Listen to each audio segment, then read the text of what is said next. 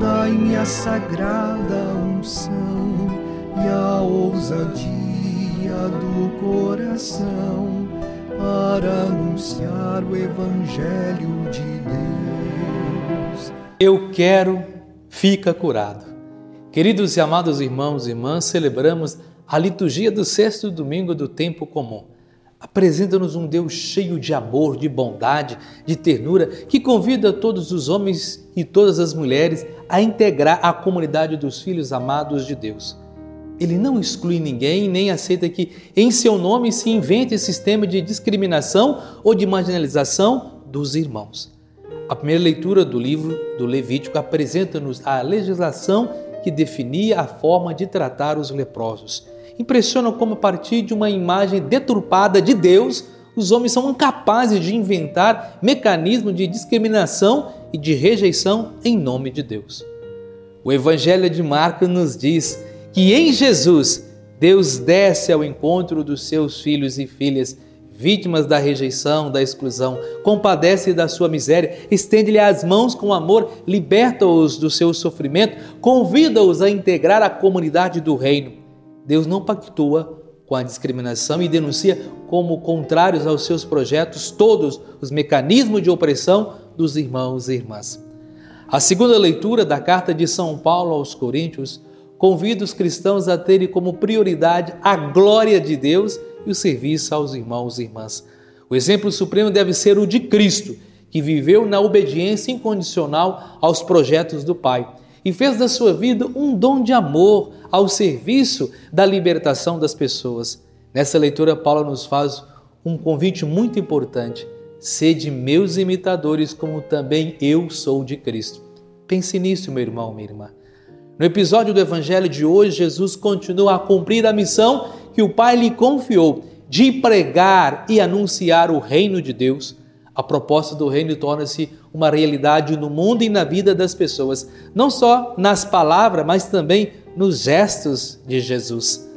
Um leproso chegou perto de Jesus, um homem doente, marginalizado da comunidade santa do povo de Deus, considerado pecador e maldito, aproximou-se de Jesus Provavelmente tinha chegado até ele ecos do anúncio do reino e a pregação de Jesus tinha lhe aberto um horizonte de esperança. O desejo de sair da situação de miséria e de marginalidade em que estava mergulhado vence o medo de infringir a lei e ele aproxima-se de Jesus, sem respeitar a distância que um leproso devia manter das pessoas sãs.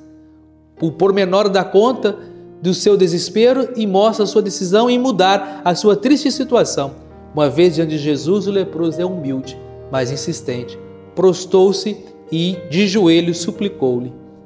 Encontro com Jesus é uma oportunidade de libertação que não pode se desperdiçar. O que ele pretende de Jesus não é apenas ser curado, mas ser purificado dessa enfermidade que o torna impuro, indigno de pertencer à comunidade de Deus e à comunidade dos homens.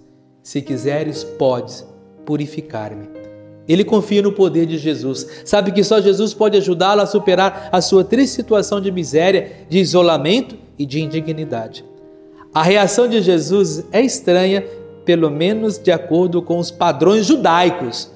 Em lugar de se afastar do leproso e de acusar de infringir a lei, Jesus olha compadecido, estende a mão, toca-lhe. Jesus teve compaixão desse homem puro. A resposta verbal de Jesus, quero, fica limpo, não acrescenta mais nada, apenas confirma o seu gesto. Mostra por palavras que, do ponto de vista de Deus, o leproso não é um marginal, um pecador condenado, um homem indigno, mas um filho amado em que Deus quer oferecer a salvação e a vida e abundância e a vida plena.